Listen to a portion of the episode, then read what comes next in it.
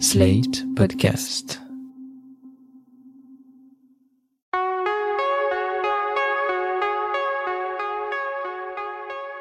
Je m'appelle Thomas Messias, je suis un homme blanc, cisgenre, hétérosexuel, et en ce mois d'août, on va continuer à parler sexe et ou séduction, même s'il y a vraiment zéro injonction là-dessus. hein. C'est important d'être clair et de le répéter. Vous écoutez Mansplaining épisode 94. Messieurs, n'ayez pas peur de parler sincèrement de votre sexualité. Un podcast slate.fr. Ma troisième invitée de l'été se nomme Anne-Laure Parmentier.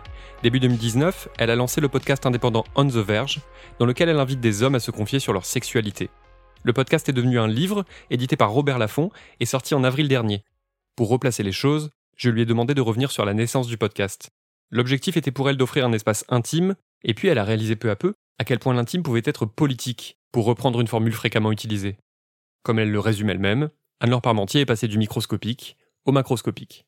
au début, en tout cas, c'était vraiment une vision très micro sur du ressenti avec des proches, des amis, des potes, des connaissances masculines, où effectivement, euh, je sentais qu'il y avait une limite euh, quant à la à l'expression, en tout cas les terrains d'expression sur la sexualité et l'intimité masculine, que ce soit euh, des hommes que je connais avec qui on discutait sur les réseaux sociaux et qui rentraient très vite dans la confidence, se sentant plutôt à l'aise avec moi et me racontant leur vie perso, et moi, je suis assez limitée à ce moment-là, et, je réponds souvent, mais tu peux pas en parler avec ta compagne euh, ou des amis. Et euh, effectivement, là, tout de suite, euh, le, le mur, euh, ah, c'est très compliqué d'en parler avec ma compagne, elle ne comprendrait pas. C'est très compliqué d'en parler avec mes amis, puisque ce sont nos amis communs et que c'est un peu compliqué d'arriver, euh, leur parler de mes problématiques de sexualité sans, évidemment, euh, intégrer ma compagne. Et puis mes amis proches, très proches, avec qui je suis depuis toujours, euh, depuis 10, 15, 20 ans, la, la bonne pote sur, sur le sujet de la sexualité et des confidences, bon, qui est souvent terminé en grosse blague, hein, mais c'est vrai que ça a toujours été, voilà, le, le rapport que j'ai avec mes, mes amis, on, est très vite, on tombe très vite dans nos intimités respectives. Et pareil, de facto, se rendre compte que l'écoute masculine se fait rare. Donc il y a eu cette vision d'abord micro et qui a après effectivement a grandi quand je me suis posé les questions, euh, parce qu'évidemment on est tous en mouvement et on évolue tous sur euh, mon propre féminisme, qu'est-ce qu'il euh, chez moi euh, évoque, alors avec vraiment cette envie de proposer une parole euh, libre pour chacun et chacune. Et puis effectivement les choses après ont pris de l'ampleur et je me suis intéressée de plus en plus au sujet de société sur la masculinité, sur euh, effectivement la chape de plomb qu'il y a sur la sexualité masculine, etc. Et donc ça a pris de l'ampleur comme ça. On n'arrête pas de dire, moi y compris, que les hommes cisgenres ne parlent jamais de sexualité, ou en tout cas pas autrement que sous l'angle de la performance et ou de la domination masculine. Alors j'imaginais qu'il devait être difficile, même dans le cadre d'un podcast qui marche aussi bien qu'On The Verge, de trouver des mecs volontaires pour se mettre à nu devant un micro. Et là, surprise. j'ai vraiment beaucoup, beaucoup, beaucoup de demandes. La première saison, la moitié, ce sont des proches. Et j'ai essayé de le faire avec des amis très proches. Et vraiment, je n'ai pas sorti les épisodes parce que c'était des privés de jokes euh, pendant une heure, donc ça n'avait aucun intérêt pour euh, les auditeurs et auditrices. Par contre, effectivement, la première moitié de la première saison, ce sont des gens que je connaissais, enfin que je connais, pour certains euh, qui sont dans mon cercle d'intime, mais voilà, ils ont bien voulu jouer le jeu. Mais très très vite, j'ai eu des propositions de participation, de témoignages. Et euh, depuis, euh, c'est bah, exponentiel. J'en ai, j'en reçois beaucoup, beaucoup, beaucoup, beaucoup. De temps en temps, euh, quand euh, des, des journalistes euh, justement sexos ont besoin de témoignages, euh, ils me demandent gentiment si j'ai des profils, et j'ai souvent des profils à leur proposer parce que j'ai pour m'organiser, parce que c'est vraiment beaucoup de taf et puis surtout faut faut pas se tromper parce qu'effectivement les gens se livrent leur histoire personnelle donc ce serait pas très euh, élégant de ma part de, de me tromper euh, dans, dans mes dans mes témoignages.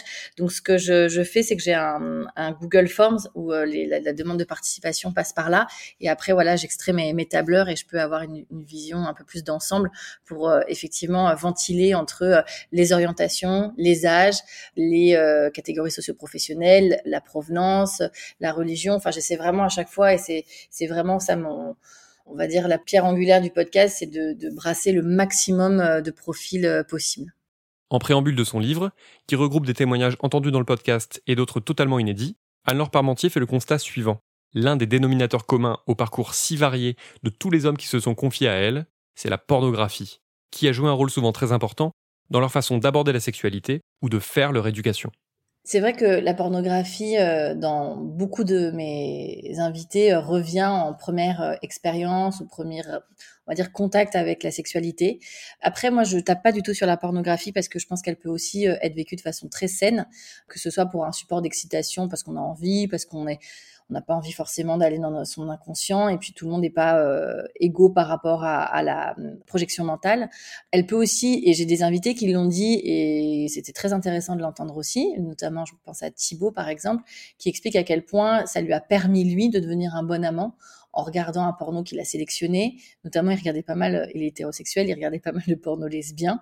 Et ça lui a permis, euh, voilà, de mettre en théorie au début des pratiques sexuelles qu'il avait envie de proposer à ses partenaires. Et surtout, il savait pas comment apprendre.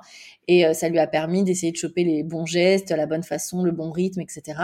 Et donc, c'était, c'est intéressant parce que pour certains, ça peut, et certaines, ça peut réellement avoir un, un impact positif sur euh, l'apprentissage de sa sexualité. Après, c'est comme tout. Il faut savoir bah, déceler ce qui est bon pour soi et qui ne l'est pas, l'addiction qu'on peut vite avoir en regardant du porno, mais aussi le rapport homme-femme, euh, souvent dans les, dans les pornos hétérosexuels qui peut être un peu biaisé, mais homo aussi. Hein. Et au-delà du porno, je pense que c'est la vigilance autour du porno qui euh, aujourd'hui est encore très floue.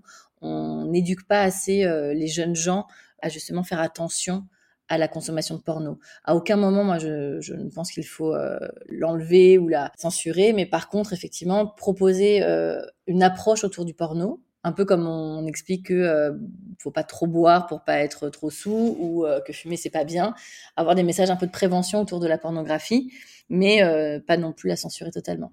Le problème de la prévention autour de la pornographie, et je le constate lorsque j'interviens avec d'autres collègues de mon lycée lors des séances dédiées à la vie affective et sexuelle, c'est qu'on ne peut en parler qu'à demi-mot. Car comme elle est officiellement interdite au moins de 18 ans, on n'est pas censé tenir autre chose qu'un discours très polissé, très moralisateur. Et à moins de ne pas respecter les règles qu'on nous impose, on passe à côté d'une éducation qui serait pourtant fondamentale. Je connais des parents d'ados, de jeunes gens qui ont 14, 15, 16 ans, et les parents te regardent droit dans les yeux en te disant non, non, mais alors moi, il pas du tout mon môme, il est pas du tout intéressé par ça, lui, son truc, c'est la lecture. Enfin, mon enfant n'est pas encore ado, donc je, n'ai pas de leçon à donner, mais de ce que j'entends, de ce que je vois, de ce que je constate, aujourd'hui, un ado qui a accès à un smartphone euh, et un ordinateur, il y a des, exceptions évidemment, mais il a accès au porno, évidemment.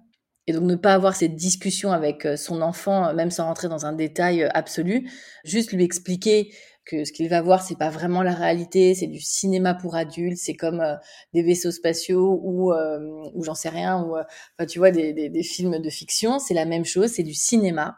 C'est pas ça qui existe, mais en tout cas sa vocation à faire plaisir aux adultes qui regardent ou en tout cas aux personnes qui sont actives sexuelles et qui ont envie d'en connaître un peu plus. Mais juste lui expliquer ça, tu vois, t'es pas obligé d'entrer dans des grandes grandes discussions.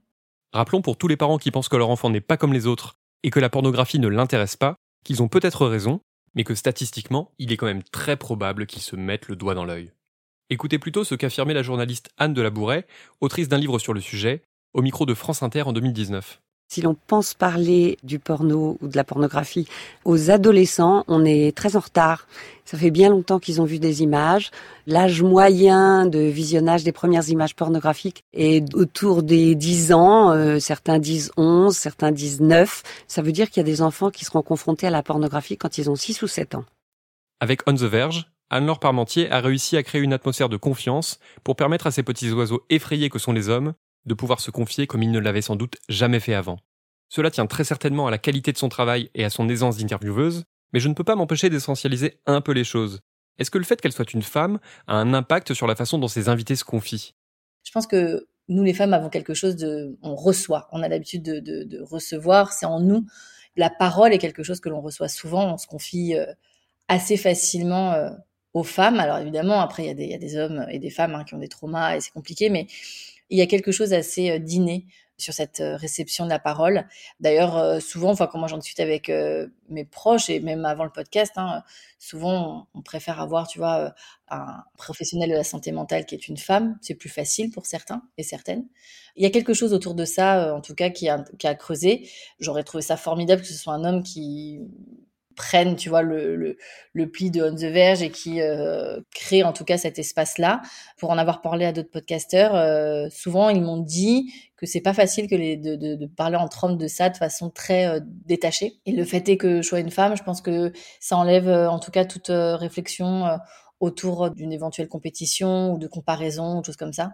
Donc je sais pas, je pense que ouais, c'est ma, ma condition en tout cas favorise les échanges et en tout cas ce côté j'ouvre le robinet et je lâche tout oui, mais alors, les podcasts, ça va bien deux secondes. Mais comment on fait pour que les hommes se mettent entre eux à parler à cœur ouvert de ce genre de sujet? Quels conseils pourrait-on tenter de donner à des mecs qui voudraient bien parler par exemple de ça avec leurs amis, mais qui pensent qu'ils n'y arriveront jamais? J'emprunte ça à Fanny Rouet, qui est une euh, comédienne et podcasteuse aussi que j'aime beaucoup, qui dit, euh, alors je vais mal le retranscrire, mais qui dit souvent, euh, n'oublie pas que les gens n'en ont rien à foutre. Et c'est un peu vrai en fait. Il y a beaucoup de projections de ce qu'on pense que les gens dirait, que nos potes diraient si on se confiait euh, à eux sur euh, de telle ou telle manière. Et je crois qu'il faut, il faut essayer quand même et se dire que les gens en fait euh, s'en foutent un peu. Et une fois que tu ouvres la discussion, alors ça peut être effectivement sur ton rapport aux femmes, ça peut être sur ton rapport à la sexualité, une problématique euh, médicale euh, pas grave parce que ça dans ces cas-là il faut voir un, professionnel de la santé mais en tout cas euh, sur tes doutes, sur sur des questions sur la sexualité, peut-être être le premier à essayer de discuter avec des potes et voir comment ça ça prend. Pour avoir justement eu quelques invités qui m'ont raconté ça, qui effectivement, alors c'est une génération un peu plus jeune que la nôtre, des gens tu vois autour de 25 ans qui, qui osaient pas trop en discuter avec leurs potes et un jour voilà un partage d'un podcast, par exemple, d'un épisode d'un podcast particulier qui les a interpellés, qui les a touchés, le, le partager à des potes et leur dire, bah voilà, euh, ça me parle, est-ce que est-ce qu'on en discute, etc. Et ils ont été toujours, enfin, j'ai pas eu le, le contre-exemple, mais toujours euh, très agréablement euh, surpris de l'accueil que les, les, les, proches ont eu.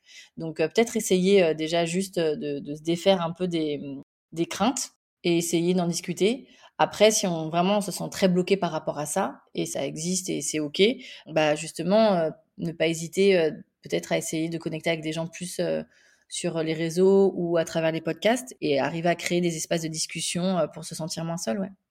Pour conclure, Anne-Laure Parmentier insiste sur la valeur du témoignage, qu'il se fasse derrière un micro ou ailleurs, parce que les gens qui pensent n'avoir rien à raconter se trompent, et parce que ce qui nous semble anecdotique dans nos propres parcours peut parfois se révéler extraordinaire, ou en tout cas très riche d'enseignements pour d'autres tout ce qui touche à l'intime est fondamentalement tout le temps en mouvement. On n'est pas le même ou la même à 15, 20, 25, 30, 35, 40, etc.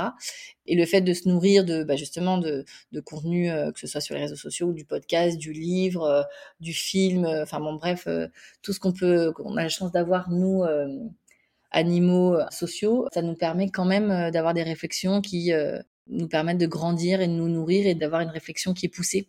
Donc euh, ça va aussi sur l'intime et la sexualité, c'est qu'elle est tout le temps en mouvement, qu'il n'y a pas de bonnes ou de mauvaises pratiques tant qu'elles sont faites dans le consentement et dans le respect euh, évidemment de son ou sa partenaire.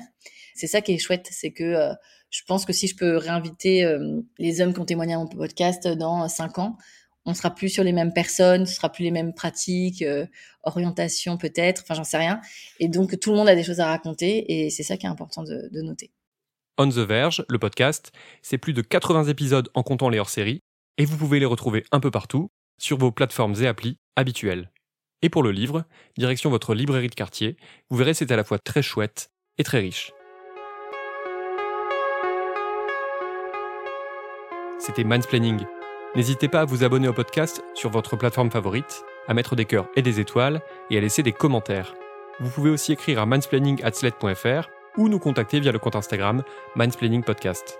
Mindsplaining est un podcast de Thomas Messias, produit et réalisé par Sled.fr, sous la direction de Christophe Caron et Benjamin Septem-Ours.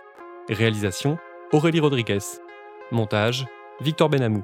Je vous souhaite un beau mois d'août. Faites attention à vous et aux autres. À dans 15 jours pour l'épisode 95.